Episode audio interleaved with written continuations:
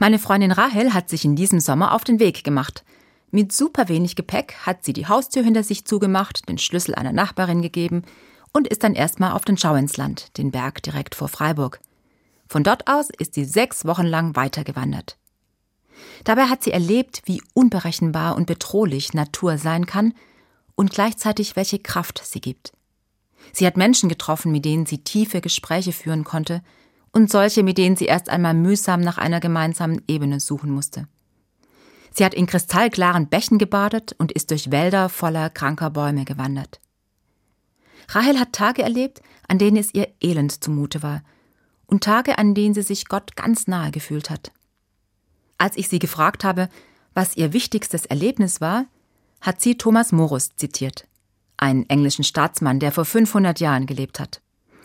Es kommt niemals ein Pilger nach Hause, ohne ein Vorurteil weniger und eine neue Idee mehr zu haben. Das stimmt für mich auch, sagt meine Freundin und stellt mir dann ihre neue Idee vor. Zweimal in der Woche Mini-Pilgern, zwei Stunden wandern, zwei Stunden offen sein für alles, was mir Gott vor die Füße und in mein Herz legt. Gute Idee, finde ich. Vielleicht komme ich mal mit. Zwei Stunden, das kriege ich hin.